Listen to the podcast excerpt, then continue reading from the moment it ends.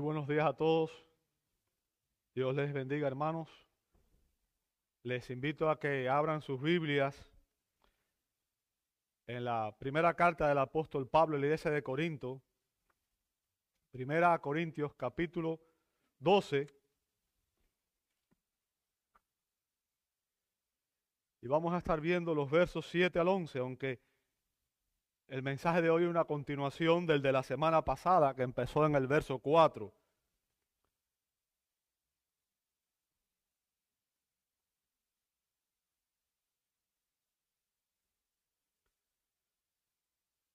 Primera Corintios, capítulo 12, versos 4 al 11. Abra ahí su Biblia, por favor.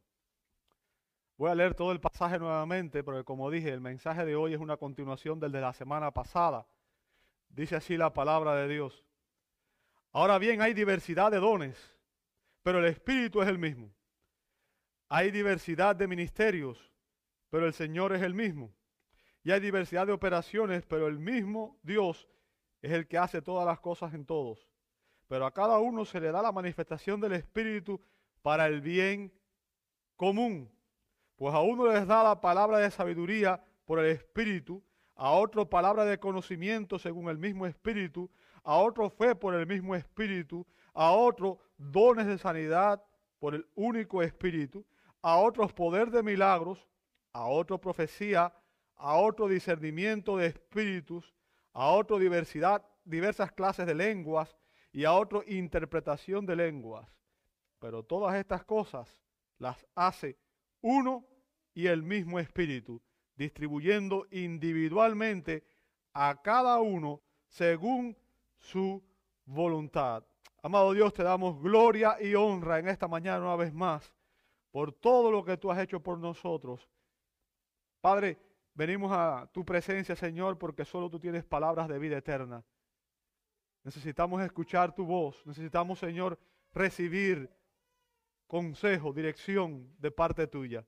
Pedimos que en esta mañana tu Espíritu Santo sea nuestro Maestro principal, que nos guíe a toda verdad, Señor. Ilumina nuestras mentes, nuestros corazones y permite, Padre, que en esta hora podamos recibir esta palabra con una mente y un corazón receptivo. Lo pedimos en el nombre de Jesús y te damos gloria. Amén, amén y amén. Pueden tomar sus asientos, hermanos. Muchas gracias.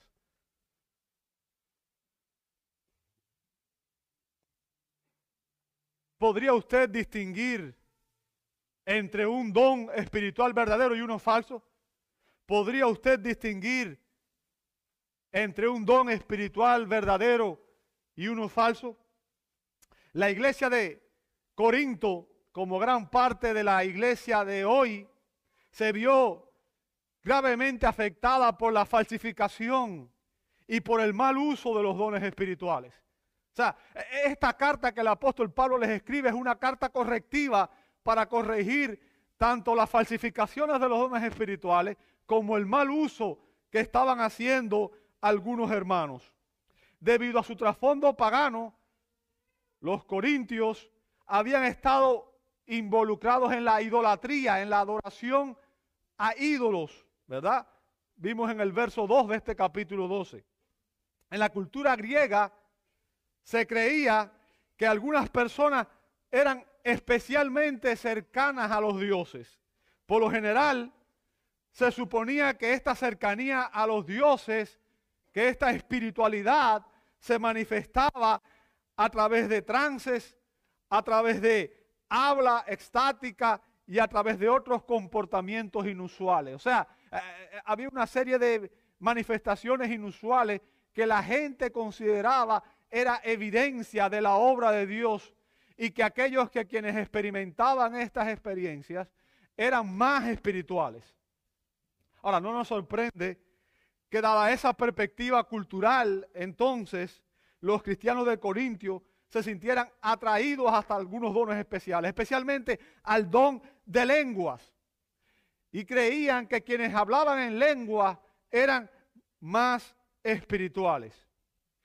Ahora, en días como los nuestros, en estos días, cuando la iglesia y las denominaciones están enfatizando la obra del Espíritu y los dones espirituales, necesitamos conocer cuál es la enseñanza bíblica referente a este tema.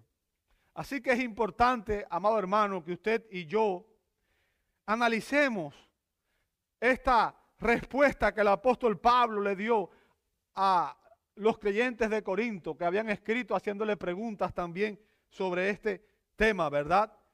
Y en esta respuesta Pablo le dio cuatro enseñanzas sobre los dones espirituales. Cuatro enseñanzas sobre los dones espirituales.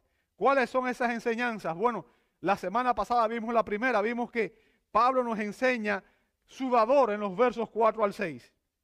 ¿Verdad? Pablo nos enseña que el Dios trino, recuerde, existe un solo Dios manifestado en tres personas. ¿verdad? El Dios trino es el dador de los dones espirituales.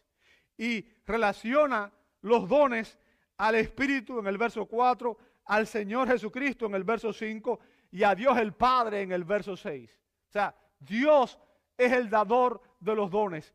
Por eso es que todo don espiritual es divino. ¿Por qué? Porque es una obra sobrenatural que Dios hace. Dios nos, habilita para que podamos servirle y cada don es una habilitación divina, no es una, no es una eh, eh, eh, algo que tenemos naturalmente, no es, no es una habilidad humana, ¿verdad? Y a partir de hoy vamos a empezar a ver el diseño en primer lugar, en el verso 7, Vamos a ver la diversidad de los dones, los versos 8 al 10, y vamos a ver también la distribución de los dones en el verso 11. Vamos a ver el diseño en el verso 7. Dice el apóstol Pablo, pero a cada uno, a cada uno, note que Pablo enfatiza aquí que el Espíritu Santo obra esta, estos dones espirituales en cada uno de los creyentes. ¿Bien? O sea, lo que Pablo está afirmando aquí, amado hermano, es que todos los creyentes, sin excepción, poseen algún don espiritual. Cada uno, todo creyente, posee uno o varios dones espirituales por la gracia de Dios. Ningún creyente ha sido excluido. Ningún creyente está exento de tener dones. Todos cada uno tiene al menos un don espiritual. Y eso es lo que Pablo afirma aquí, que todo cristiano, dice a continuación, se le, da la manifestación del Espíritu para el bien común. Note eso, la manifestación del Espíritu para el bien común. Ahora, recuerde, es el Espíritu Santo el que nos lleva a confesar el señorío de Cristo. Lo vimos en el verso 3. Nadie puede decir, nadie puede confesar que Jesús es el Señor a menos que sea guiado por el Espíritu Santo. ¿Verdad? O sea, eso es una evidencia de la obra del Espíritu Santo en el creyente. Todo aquel que confiesa a Cristo ha sido guiado a esa confesión por el Espíritu Santo. Pero otra evidencia de que el Espíritu Santo está obrando en nosotros es la manifestación de los dones espirituales. La manifestación de los dones espirituales. Cada don espiritual que recibe el creyente es una manifestación clara y una evidencia la obra del Espíritu Santo en la vida del creyente. O sea, es una manifestación clara, una evidencia de la obra del Espíritu Santo ante la iglesia y ante el mundo. Bien, como dije, los dones espirituales no son habilidades humanas, sino son habilitaciones divinas. Por tanto, demuestra que Dios está obrando en nosotros. El Espíritu produce efectos visibles para el beneficio de todos y no para la gloria personal. Ah, voy a ponerle un ejemplo para que usted pueda darse cuenta de lo que estoy diciendo.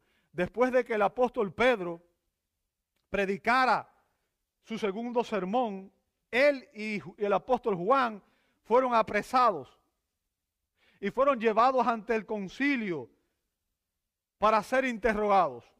Y al escucharlos hablar, o sea, el concilio, el Sanedrín, al escucharlos hablar, vemos en Hechos 4.13, dice, al ver la confianza de Pedro y Juan y dándose cuenta de que eran hombres sin letra.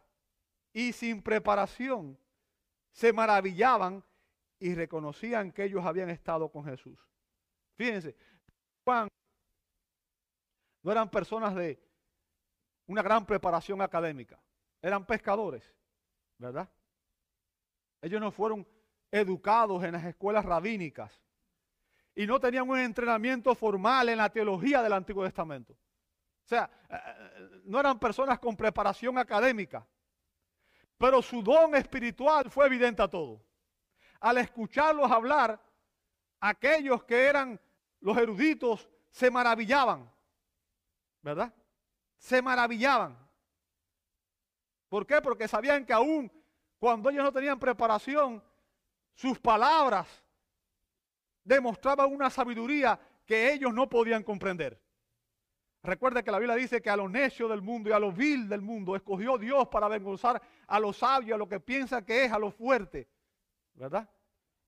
el don espiritual es evidente. O sea, estas personas hablaban de esta manera y no era una habilidad humana, no era una habilidad natural, no, no fue un conocimiento que adquirieron en una escuela, sino que era un don espiritual. Hablaban siendo guiados por el Espíritu Santo. Y al oírlo, las personas se maravillaban. ¿Por qué? Porque reconocían que aquello era una obra divina, era Dios obrando a través y hablando a través de aquellos hombres. Los dones espirituales, amado hermano, tienen unidad en su origen. ¿Verdad? Eso fue lo que vimos la semana pasada. Tienen unidad en su origen. O sea, eh, Dios es el dador de los dones. Y también tienen unidad en su propósito. Unidad de origen, unidad de propósito. El propósito de esta gran diversidad de dones como su origen es uno. ¿Cuál es? Pablo lo define aquí en este verso. Dice que son para el bien común, o sea, es para el bienestar, para la edificación de la iglesia. Bien, ese es el propósito de los dones espirituales. En el diseño de Dios, los dones son otorgados a los creyentes individuales para la edificación y el bienestar de toda la iglesia. O sea, e, e, el punto, amado hermano, es que esa obra de Dios tiene como objetivo el bien común, la edificación de los creyentes y no el bienestar de un individuo. En este caso, no es para exaltar, para realzar a una persona individualmente.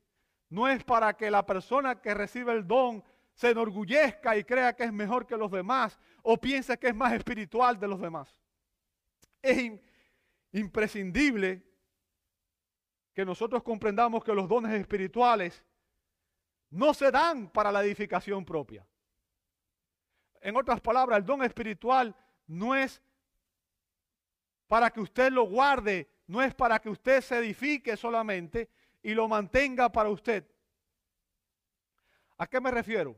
No importa cuál es el don. Ah, digamos el don de la enseñanza. Si alguien recibe el don de la enseñanza y se prepara y estudia y aprende, ¿verdad? Y prepara lecciones, pero nunca las comparte con otras personas, está pervirtiendo el propósito de ese don espiritual. ¿Por qué? Porque el propósito del don es que se use para la gloria de Dios. Bien, es que se use para la edificación de los hermanos en la fe. Ojo, cuidado. Fue a Ironside, el, el, gran predicador Ironside, dijo, hay personas que creen que tienen el don de predicar, pero resulta que nadie tiene el don de oírlos. Porque quieren predicar, pero no tienen el don de la predicación. O quieren enseñar, no tienen el don de la enseñanza. Bien, eh, eh, recuerde, siempre la iglesia debe validar el don del creyente. Es importante que entendamos eso. Así que si usted está aquí en esta mañana, hermano, usted debe entender que si usted es cristiano, usted debe tener al menos un don espiritual. y que ese don ha sido dado para qué? Para que usted lo ponga al servicio de la iglesia. Así que si usted no está sirviendo, es hora de que comience a hacerlo. Es hora de que medite y empiece a servir. Los corintios necesitaban un recordatorio. ¿Por qué? Cuando usted lee la carta se va a dar cuenta que los corintios estaban usando sus dones espirituales de una manera egoísta para autoexaltarse y no para el bienestar de la iglesia. O sea, las personas que tenían, por ejemplo, el don de lengua, pensaban que eran más espirituales y pensaban que eh, debían sobresalir y que eran mejores que los demás. Bien. Recuerde, cuando usted y yo tenemos dones espirituales, debemos usarlo con humildad. Debemos usarlo con humildad, debemos usarlo para glorificar a Dios. Y siempre debemos usarlo para promover la armonía, escuche bien, la armonía y el bienestar de nuestros hermanos. Y esto edifica y beneficia a toda la iglesia. O sea, una persona que dice que tiene el don del liderazgo, una persona que tiene el don o de piensa que tiene el don y que es llamado a pastorear y divide la iglesia, esa persona es un falso creyente. Bien. ¿Por qué? Porque los dones promueven la unidad, no la división. ¿Entiende eso? Todo líder que divide una iglesia, o toda persona que divide una iglesia, es un falso líder. Bien. Como afirma el doctor John MacArthur, una iglesia que usa fielmente sus dones en el poder del Espíritu experimenta el gozo de una gran unidad, amor y compañerismo en formas que ninguna cantidad de habilidad humana, planificación o esfuerzo puede producir. No sé si escuchó lo que dije, voy a leerlo de nuevo.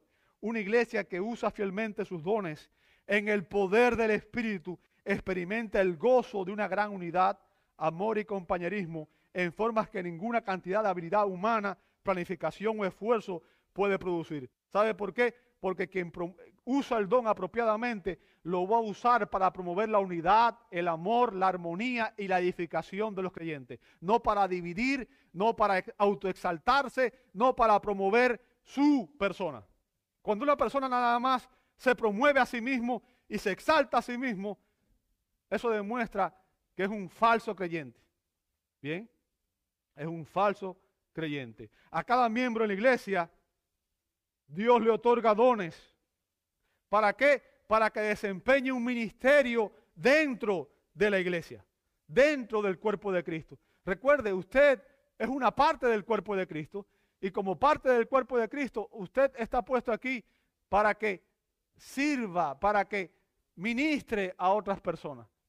Bien, ningún creyente está en la iglesia para, para, para eh, eh, eh, como un espectador simplemente para venir, sentarse, irse y seguir haciendo su vida. La iglesia es un cuerpo y recuerde, en el cuerpo hay diferentes órganos, pero todos los órganos tienen una función. Asimismo, en la iglesia hay diferentes creyentes, pero todos los creyentes tienen una función y la función suya depende del don que Dios le ha dado y el don que Dios le ha dado, lo ha dado para que usted obre, use ese don para el beneficio del cuerpo. Bien. Es importante que entendamos esto. En el diseño divino, los dones son para el bien común. Recuerde, el bien común, el bienestar de la comunidad, la unidad, el amor, no para hacer daño, no para dividir.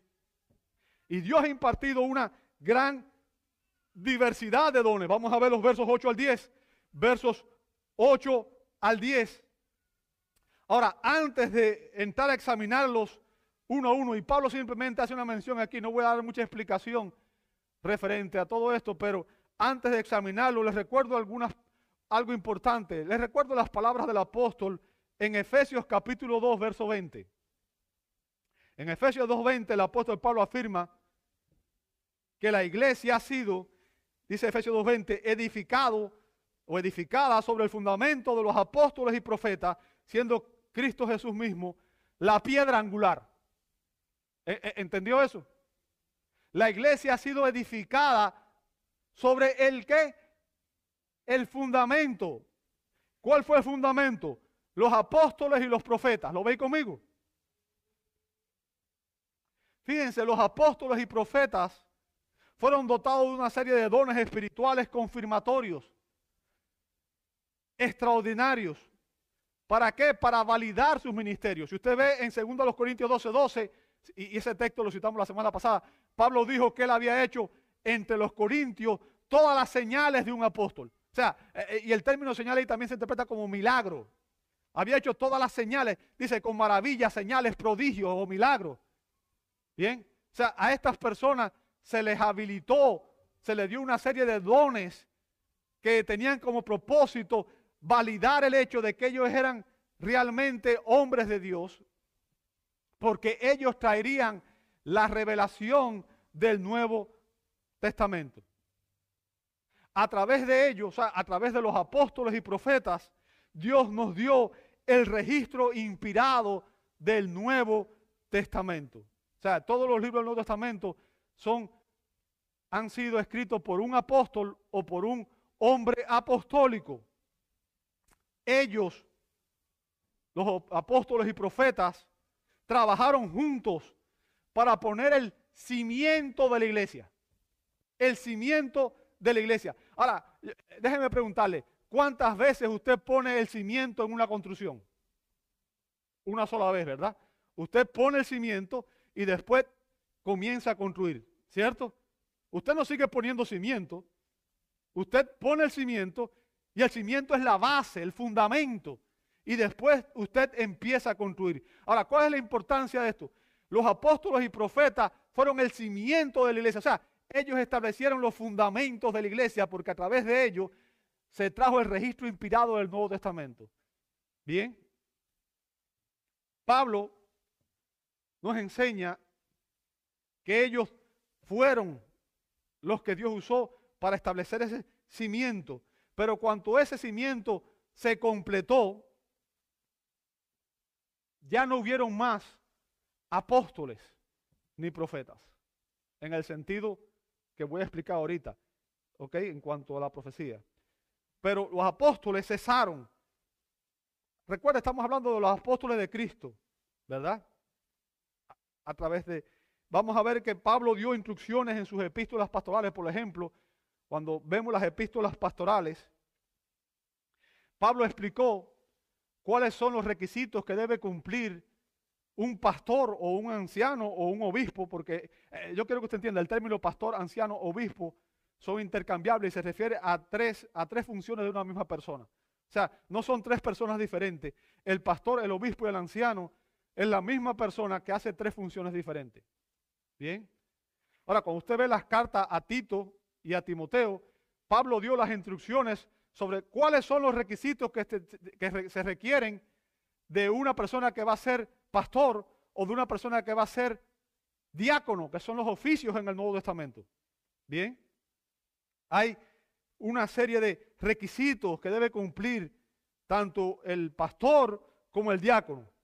Sin embargo, Pablo no dio instrucciones sobre cuáles serían los requisitos que debía cumplir un apóstol. Eh, si hubieran apóstoles hoy, eh, eh, debían existir en las cartas pastorales.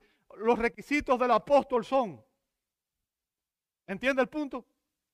Ahora, ¿por qué no hay esos requisitos? ¿Por qué no existen? Porque los apóstoles fueron el fundamento de la iglesia. Y ese fundamento ya estaba puesto, ya está puesto. Fueron los apóstoles de Cristo. No hay apóstoles hoy. ¿Sabe? La única, el único pasaje donde aparecen algunos requisitos referentes a los apóstoles está en Hechos capítulo 1, versos 21 y 22. Pero si usted lo lee, se da cuenta que hoy nadie cumple esos requisitos. Si usted lee Hechos 1, 21 y 22, dice, por tanto es necesario que de los hombres que nos han acompañado todo el tiempo que el Señor Jesús vivió entre nosotros. Ahora, ¿Jesús está entre nosotros hoy físicamente? No, ¿verdad? Jesús murió y ascendió y hoy está a la diestra del Padre. Bien, o sea, se está hablando de los hombres que estuvieron con Jesús durante su ministerio terrenal. Se está hablando de los discípulos que Cristo escogió. Por eso se llaman apóstoles de Cristo.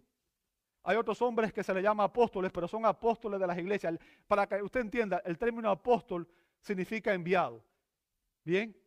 Y, y, cuando uno dice, yo envié a alguien, está diciendo, esa persona es nuestro apóstol, de alguna manera. Pero no se refiere a que tenga el oficio de apóstol, la autoridad apostólica, los dones apostólicos. ¿Entiende lo que estoy diciendo?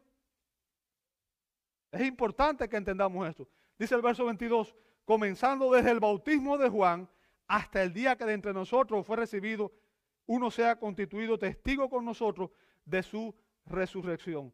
Ah, ni usted, ni yo, ni ninguna persona que está hoy ha estado con Jesús todo el tiempo que estuvo durante su ministerio terrenal y ninguna persona es testigo hoy físicamente de su resurrección. Somos testigos de su resurrección, pero por el relato del Nuevo Testamento. Porque tenemos la palabra de Dios. ¿Entiende lo que estoy diciendo? Ningún hombre hoy cumple los requisitos para ser un apóstol de Jesucristo. Solamente apóstoles de Cristo fueron los doce, Pablo y Matías. No hay más. No hay más. La iglesia, fíjense, si usted lee la iglesia primitiva en Hechos 2.42, dice que se dedicaba continuamente a las enseñanzas de los apóstoles. Bien. La iglesia se dedicaba continuamente a las enseñanzas de los apóstoles. ¿Qué apóstoles? Los apóstoles de Cristo. ¿Me va siguiendo? No los de hoy. ¿Por qué? Porque ellos no estaban presentes. ¿Cómo podría la iglesia haberse dedicado a la enseñanza de los apóstoles cuando eh, no estaban presentes? O sea, cuando la iglesia se dedicó a la enseñanza de los apóstoles, se refería a los apóstoles de Cristo, a aquellos doce que él escogió, y a Pablo. ¿Entiende eso?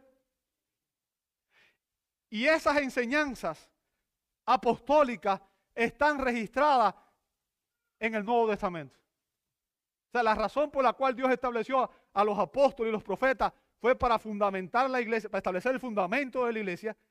En ese momento no existía un registro inspirado del Nuevo Testamento todavía, no había un Nuevo Testamento y la iglesia necesitaba edificarse y por eso se necesitaba personas que tuvieran esos dones para que pudieran establecer los cimientos de la iglesia. Pero cuando el canon de la escritura se completó, esos dones dejaron de ser relevantes y esos oficios dejaron de tener pertinencia. Bien, si usted, los que conocen historia de la iglesia, saben que la reforma protestante, uno de los principios que tuvo la reforma protestante, y lamentablemente el 80% de las iglesias hoy son carismáticas. Y el término carismático no se usa en el sentido que, e, en el sentido que usted quizás lo entienda, porque carismático es una persona que tiene dones espirituales. Pero cuando se habla de carismático, se habla de falsos dones espirituales. Iglesias que están promoviendo, como la de Corinto, falsedades. Bien, falsedades. Ahora, si usted conoce la historia de la iglesia, usted sabrá que uno de los principios que estableció la reforma fue sola escritura. O sea, solo la escritura es la palabra de Dios. No hay otra norma de autoridad. ¿Por qué? Porque no hay nuevos apóstoles, no hay nuevos profetas. Bien, en ese sentido, solo la escritura es nuestra norma de fe y conducta. Solo la Biblia es la palabra de Dios. Cuando un hombre dice, así dice el Señor, si no cita la escritura y dice sus palabras, está mintiendo. Bien, no hay nuevas revelaciones de Dios. El canon bíblico está completo la Sagrada Escritura, la Biblia, está completa. De hecho, el libro de Apocalipsis cierra diciendo, aquel que añade o quita las palabras de esta profecía recibirá maldición. Bien. Y la palabra de Dios, amado hermano, es suficiente. Dice segundo a los Corintios, eh, perdón, segundo Timoteo 3, 16, 17, dice, toda la escritura es inspirada por Dios. O sea, viene del aliento de Dios. Y es útil para instruir, para corregir, para redarguir en justicia, a fin de que el hombre de Dios sea perfecto, enteramente preparado para toda buena obra. ¿Qué significa?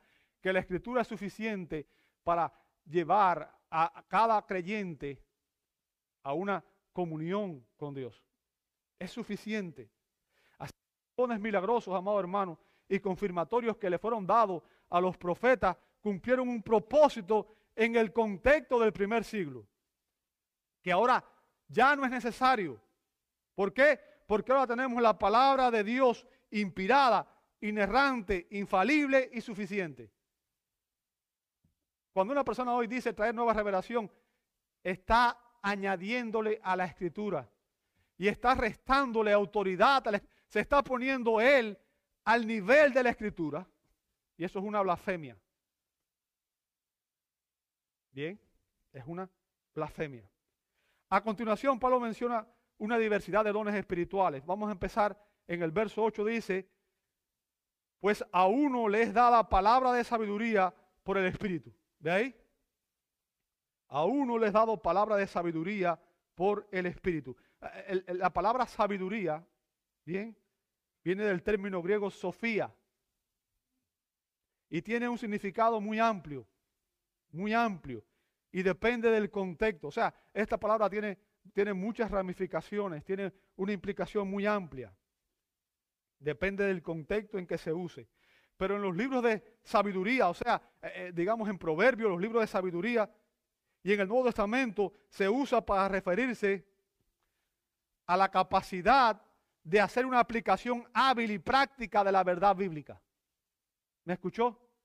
Eh, se lo voy a decir de otra manera. Una persona que tiene sabiduría es la persona que es capaz de tomar la enseñanza bíblica, el conocimiento bíblico y aplicarlo a las situaciones diarias de su vida.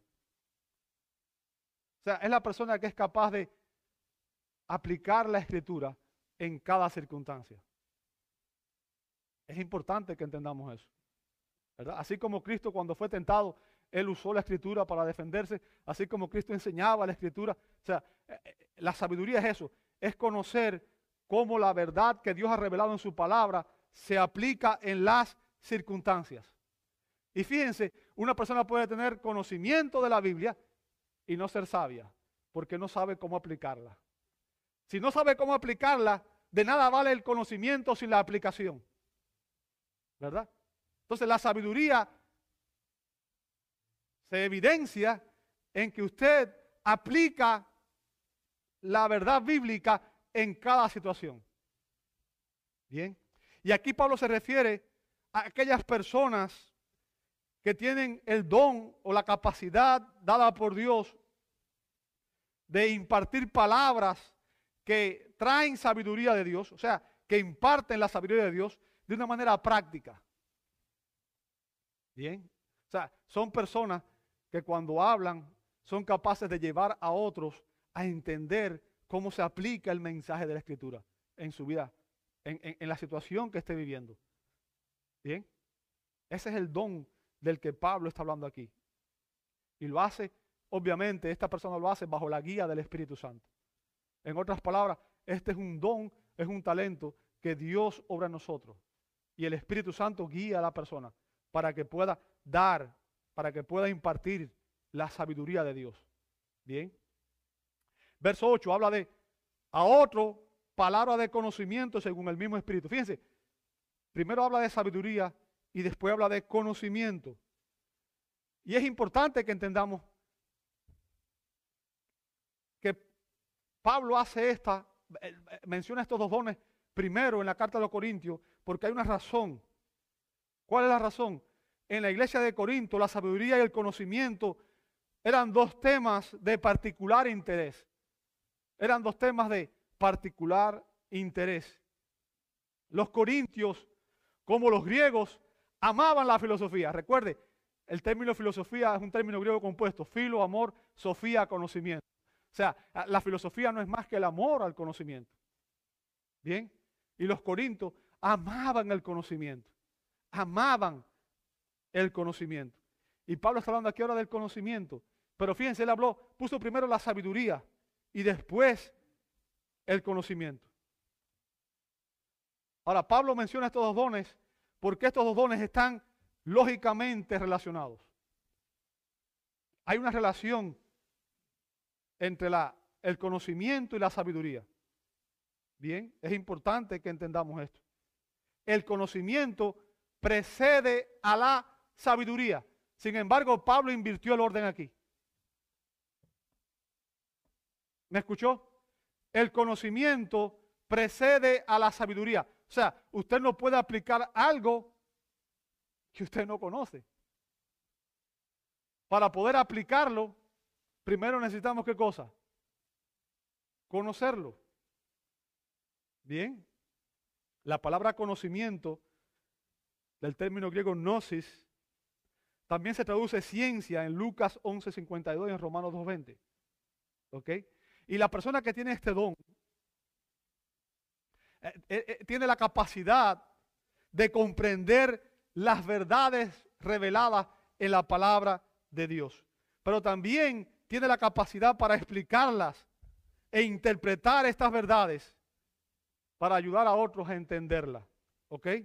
Y lo hace obviamente a través de la predicación y la enseñanza y también de la consejería. O sea, estos ministerios, predicación, enseñanza y consejería, requiere que la persona que ejerza esta, este ministerio tenga conocimiento y tenga sabiduría. Bien. Y estas dos habilidades son dadas por el Espíritu Santo, no son naturales. En otras palabras, una persona puede tener mucho éxito en el mundo y ser lo que usted quiera, sin embargo, si Dios no le escogió con ese propósito, no va a tener ese éxito porque no tiene el don espiritual. Entonces, hay que entender eso. Es importante que entendamos eso. ¿Verdad? En ambos casos, estos dones se imparten divinamente. O sea, e, este es un don que capacita al portador para comunicar, además de la sabiduría, también el conocimiento. Recuerde, lo que hace es que toma ese conocimiento bíblico y lo imparte de una manera práctica para que las personas puedan vivir de la manera que Dios quiere que ellos vivan. El próximo está en el verso 9, dice, a otro fe por el mismo espíritu. Ahora, el término griego fe, pistis,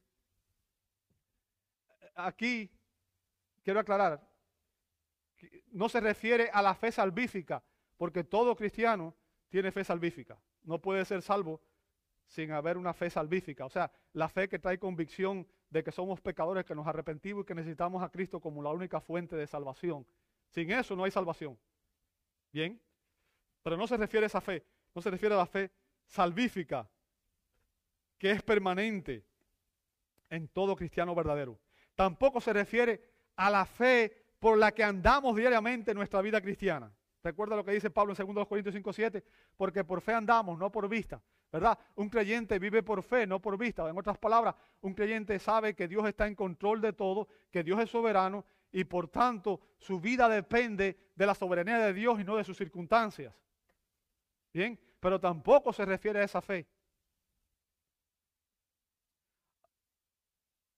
Hay una enseñanza de Jesús. Jesús le dijo a sus discípulos que si ellos tenían fe como un grano de mostaza, podrían ver montañas en Mateo 17:20. O sea, este don espiritual se limita a ciertos creyentes y tiene que ver la fe con la fe que produce no solamente milagros o que producía milagros, sino mártires. ¿Ok? E, e, era una capacitación especial, una capacitación extraordinaria para confiar en Dios en medio de las circunstancias más difíciles y ante los más grandes obstáculos de la vida. Por ejemplo, en Hebreos 11, en Hebreos 11 tenemos una lista de los héroes de la fe del Antiguo Testamento. ¿Verdad? Fueron hombres y mujeres que confiaron en Dios en circunstancias especiales. Y si usted lee al final de esa lista, después dice, hombres y mujeres de los cuales el mundo no era digno, porque murieron por el Evangelio. Hicieron, unos hicieron grandes obras por Dios y otros murieron por el Evangelio. O sea, tenían una fe inconmovible, extraordinaria. ¿Verdad? Y es a eso lo que se refiere aquí el apóstol. A continuación dice, a otros dones de sanidad. ¿Sabe? El término ahí traducido sanidad en singular, en realidad está literalmente en plural. Es sanidades por el único espíritu. Fíjense, el don de sanidad fue impartido por Cristo a sus apóstoles. Usted puede ver eso en Mateo 10.1. ¿Ok? Cristo le impartió este, este don de sanidad a los apóstoles. También se lo impartió a los 70 en Lucas 10.1. Bien. Y también otros como Esteban y Felipe recibieron este don de hacer sanidades. ¿Verdad? Ahora, quiero eh, eh, eh, enfatizar algo y quiero que usted me preste atención. Este era uno de esos dones milagrosos y confirmatorios. Milagrosos y confirmatorios que terminaron con la era apostólica. Usted ve, por ejemplo, que Pablo hacía grandes señales al principio de su ministerio. Sin embargo, cuando usted empieza a analizar las epístolas, en los años después, años después, se va a dar cuenta que Pablo admitió que él no pudo sanar a Epafrodito en Filipenses 2.27, tampoco pudo sanar a Timoteo en 1 Timoteo 5.23 y tampoco pudo sanar a Trófimo en 2 a Timoteo 4.20. O sea, llegó un momento en que ese don ya no era necesario. Ahora, quiero aclarar algo.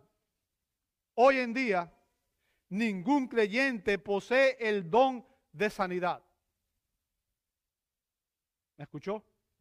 Ningún creyente posee el don de sanidad. ¿Quiere que le diga cómo yo lo sé? Muy sencillo. La reciente pandemia de COVID que los que afirman tener el don son solo charlatanes. ¿Sabe? Cuando Cristo sanaba, las sanidades eran instantáneas, eran totales. Y no dependía de la fe del que recibía el milagro. El don de sanidad sanaba radicalmente a una persona, independientemente de que la persona creyera o no. Hoy los, los, que engañan dicen, es que depende de tu fe.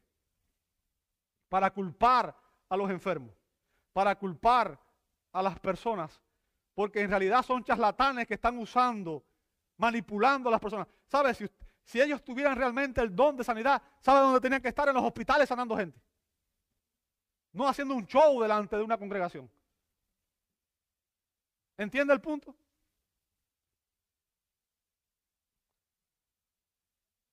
Lamentablemente, las personas son muy crédulas. Y esta gente manipula muy bien las emociones y la voluntad de las personas. Y hacen unos shows tremendos para engañar. Y mucha gente es llevada a un punto en el que cree cosas que no son reales. Ahora, yo quiero que usted entienda algo. No estoy diciendo que Dios no tiene el poder de sanar. Dios es el mismo ayer, hoy y siempre. Y Dios puede hacer lo que Él le plazca, como Él le plazca, cuando Él le plazca. Dios sigue sanando. Y déjeme decirle, yo he sido testigo de grandes sanidades. He visto milagros extraordinarios. Vi un hombre con un tumor invasivo en el cerebro que le había dejado sin un ojo y al que le dieron seis meses de vida, la prognosis era seis meses de vida, eh, lo vi sanarse, el tumor desapareció y hay evidencia, hubieron médicos que se quedaron asombrados, no sabían cómo pasó esto. Y le dijeron que no iba a poder tener hijos porque recibió radiaciones y tuvo hijos. Entonces, yo creo que Dios sigue haciendo milagros. No me malinterprete. O sea, yo no estoy limitando a Dios. No estoy diciendo que Dios no, sana. Lo que estoy diciendo es que ningún creyente tiene el don de sanidad. Y la Biblia nos dice, cuando hay alguien enfermo, llamen a los ancianos de la iglesia, oren por él, ¿verdad? Y mucha gente usa eso como una promesa de que siempre Dios va a sanar. Pero yo he visto que muchas veces ha orado por personas y no Dios decide no sanarla. Bien.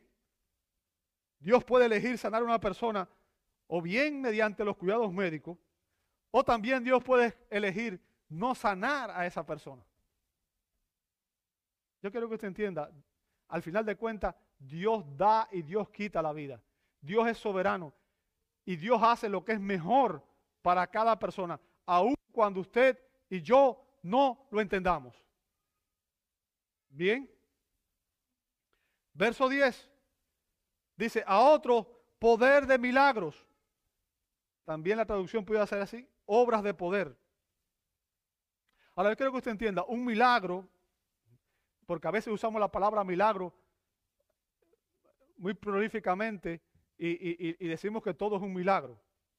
Un milagro es un acto sobrenatural que ocurre en forma contraria a las leyes de la naturaleza. O sea, eh, eh, que es algo extraordinario. Bien, algo extraordinario. Usted quiere ver un milagro, por ejemplo, en Josué 10:13, dice que cuando Israel estaba peleando con otra nación, el sol se detuvo hasta que los israelitas conquistaron Canaán. El sol se detuvo, o sea, el día fue más largo de lo habitual. Lo habitual, lo natural es que el día tenga 24 horas. ¿Cierto? Pero ese día fue más largo porque Dios detuvo. Y en realidad lo que hizo fue que dejó de girar, ¿verdad? Para que pudiera. Pero bueno, ese es el lenguaje que usa la escritura. Para que Israel conquistara a sus enemigos. Eso es un milagro. Eso es un milagro. Jesús realizó milagros extraordinarios. Jesús sanó a ciegos de nacimiento, de nacimiento, resucitó muertos. Eso es milagro. Hay gente que dice hoy que ellos han resucitado muertos, pero no hay evidencia de que realmente la persona haya muerto y le haya resucitado. No existe una persona hoy que haya resucitado muerto. Bien, aunque algunos charlatanes dicen que sí. Este era otro de esos dones confirmatorios que cesaron con la era apostólica. Bien. A otro, dice el verso 10, profecía. Y aquí quiero hacer la aclaración. El término griego profeteia es compuesto de pro, que significa delante, y femi, que significa hablar. Hablar delante significa la proclamación de la mente y el consejo de Dios. La proclamación de la mente y el consejo de Dios. O sea, un profeta es una persona que trae un mensaje de Dios al pueblo. ¿Bien? Y este término en el Nuevo Testamento se usa para referirse tanto al don, en algunos pasajes, por ejemplo, en Romanos 12.6 y en 1 Corintios 12.10, como al ejercicio del don en Mateo 13.14 y en 1 Corintios 13.8. Ahora, y esto es lo que quiero aclarar. Mucha de la profecía del Antiguo Testamento era predictiva. O sea, los profetas trajeron, anunciaban algo que iba a suceder y que no se sabía. Era algo extraordinario. Era un mensaje de Dios que anunciaba algo que Dios iba a hacer en el futuro. Era profecía predictiva. Ahora, quiero aclarar que no toda la profecía era necesariamente, ni siquiera primariamente predictiva. Había profecía de otro tipo. Bien, como dije, una profecía es la, la, declaración de aquello que no puede ser conocido por medios naturales. O sea, e, e, el, profeta hablaba en nombre de Dios, era inspirado por el Espíritu de Dios. Y recuerde lo que dice Pedro en, en, 2 de Pedro 1.21 cuando habla de que eh, eh, eh, los que escribieron la escritura, por ejemplo, fueron inspirados por el Espíritu Santo. O sea, ninguno habló por sí mismo, hablaron en nombre de Dios. Bien. Y un profeta proclamaba la voluntad de Dios sin importar si era algo predictivo o si era algo que tenía relación con el pasado, con el presente o como fuera, ¿verdad? Ahora, con el cierre del canon del Nuevo Testamento, con el cierre de la Escritura, es evidente que la profecía predictiva ha cesado. Dios no va a dar nuevas profecías. Como dije, el libro de Apocalipsis cierra diciendo que si alguien añade a las palabras de esta profecía, fue el último libro que se escribió en el año 90 después de Cristo. En 1 Corintios 13, 8 y 9 también se habla que estos dones cesarán, ¿verdad? No se darán nuevas revelaciones. No habrán nuevas revelaciones de parte de Dios. La tarea hoy de los predicadores y maestros es proclamar lo que Dios ya ha revelado en las sagradas escrituras. O sea, la misión de un pastor, de un maestro, es de ser fiel a la palabra de Dios. Y cuando lo hace está ejerciendo un rol profético porque está hablando en nombre de Dios. O sea, el mensaje que trae no es su propio mensaje, sino el mensaje de Dios. Bien revelado en las Sagradas Escrituras. Entonces lo que estoy tratando de explicarle, que quiero que usted entienda, la profecía predictiva cesó. Ahora, un pastor maestro ejerce un rol profético cuando enseña la palabra de Dios, cuando predica la palabra de Dios. No lo que él cree, no, no lo que él cree, no lo que él le gustaría que fuera, sino cuando enseña realmente lo que Dios ha dicho. Porque este mensaje, la escritura, es la palabra de Dios. Y cuando uno proclama esa palabra, está proclamando el mensaje de Dios al pueblo.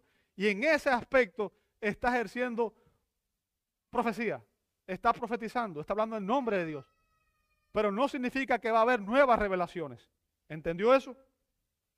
Verso 10 dice, discernimiento, literalmente los discernimientos, también está en plural, de espíritu. O sea, el término aquí significa separar, discriminar, distinción, discernimiento, juicio, discernir.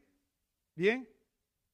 O sea, la persona que tiene este don es capaz de discernir, de distinguir, de examinar entre lo verdadero y lo falso y darse cuenta de qué es verdadero y qué es falso. ¿Quién tiene el don y quién no? ¿Quién tiene el don genuino y quién una falsificación? Este don es importantísimo, importantísimo para proteger la iglesia. Es imprescindible para proteger la iglesia, especialmente en tiempos como este, en los cuales se está pervirtiendo el evangelio, se está predicando un falso evangelio y se está pervirtiendo el uso de los dones espirituales. Verso 19, perdón, el, el verso 10 a continuación. Dice, diversas clases de lenguas. Bien, ahora, este don espiritual ha sido lamentablemente uno de los más abusados y los más malinterpretados. No solamente en la iglesia de Corinto, sino también en nuestros días. Y no voy a tomar mucho tiempo porque en el capítulo 14 vamos a dar una enseñanza clara sobre este tema. En el capítulo 14 vamos a explicar cuál es el don de lengua genuino y cómo debe usarse. Bien. Y también vamos a explicar el siguiente don, que es la dice el verso 10, y a otro interpretación de lenguas. ¿Ok? Ahora, solo diré que estos dos dones eran confirmatorios, eran temporales y que cesaron con la era apostólica. Cuando llegue el momento, vamos a explicar bien claro cuál era la función de estos dones y cuál es realmente, en qué consistía realmente este don. Ahora, después de mencionar la diversidad de dones, y con esto ya voy a terminar, Pablo explica su distribución en el verso 11. Vea lo que dice el verso 11. Pero todas estas cosas las hace uno y el mismo Espíritu. Bien. Fíjense, Pablo concluye esta unidad de pensamiento que va desde el verso 4 al verso 11, marcando una transición de la diversidad de dones a la unidad del dador de los dones. De la diversidad de dones a la unidad del dador de los dones. O sea, Pablo continúa aquí enfatizando que cada don, aunque diferente a los demás, aunque establece una distinción, una diferencia, una diversidad, es divino en su origen. Es Dios quien lo ha dado. Bien, es divino en su origen. Y ha sido soberanamente dado por uno y el mismo Espíritu. Vamos a ver lo que dice aquí en el verso a continuación, distribuyendo individualmente, fíjense, nuevamente el énfasis está en las personas, a cada uno según la voluntad de quién? De Él, del Espíritu. ¿Bien?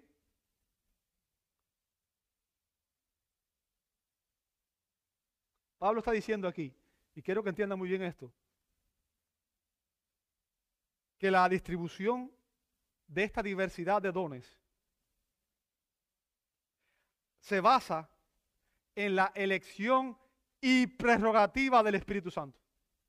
Es Él quien determina qué don tiene usted. No, no, soy yo, no es usted, no es ninguno de nosotros el que determina qué dones vamos a tener. O sea, es Dios quien determina dónde quiere que usted y yo sirvamos. Por el don que Él nos da. Puede que yo, eh, déjeme decirle algo, a mí me gustaría servir en la adoración, en la alabanza, en la música, pero tengo el oído cuadrado. ¿Ok? No sirvo. Me gustaría, y una vez intenté, pero me sacaron rápido porque eh, no tengo el don, no tengo el talento. ¿Comprende eso? No soy yo, no es usted. Hay personas que quieren tener el don y quieren servir en un área, pero si no tiene el don, hermano, alguien me dijo una vez, y lo recuerdo, ese recuerdo lo tengo ahí vigente. Hermano, asegúrate bien de que el Señor te está llamando, porque es mejor ser un buen diácono no un, un mal pastor. Bien, es importante eso. Pablo enfatiza aquí que Dios es el que da los dones según su prerrogativa divina.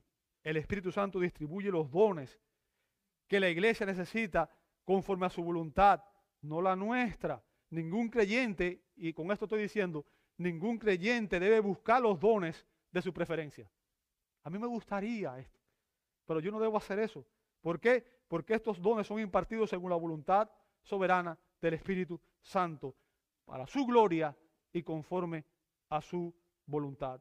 Cuando la iglesia hoy falsifica y abusa los dones espirituales, caen en la misma confusión que existió en la iglesia de Corinto.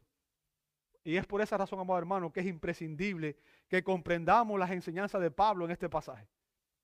Y que agradezcamos y que glorifiquemos a Dios y que utilicemos fielmente el don espiritual que Él nos haya dado, cualquiera que éste sea. Te invito a orar. Amado Dios, te damos gracias. Gracias por los dones espirituales que tú nos das. Gracias porque tienen el propósito de ayudarnos a servirte, a edificar a nuestros hermanos y de glorificarte a ti, Señor. Ayúdanos, Señor, como iglesia a poder ser fieles en el uso, en la administración del don que tú nos has dado. Y perdona las veces que hemos fracasado en ese intento. Pido, Señor, que tú estés obrando en el corazón de cada uno de mis hermanos. Y que tú, Señor, permitas que si alguien está aquí que tiene un don espiritual que no ha estado usando, entienda que es imprescindible que comience a servir en el cuerpo de Cristo. Lo pedimos en el nombre de Jesús. Amén.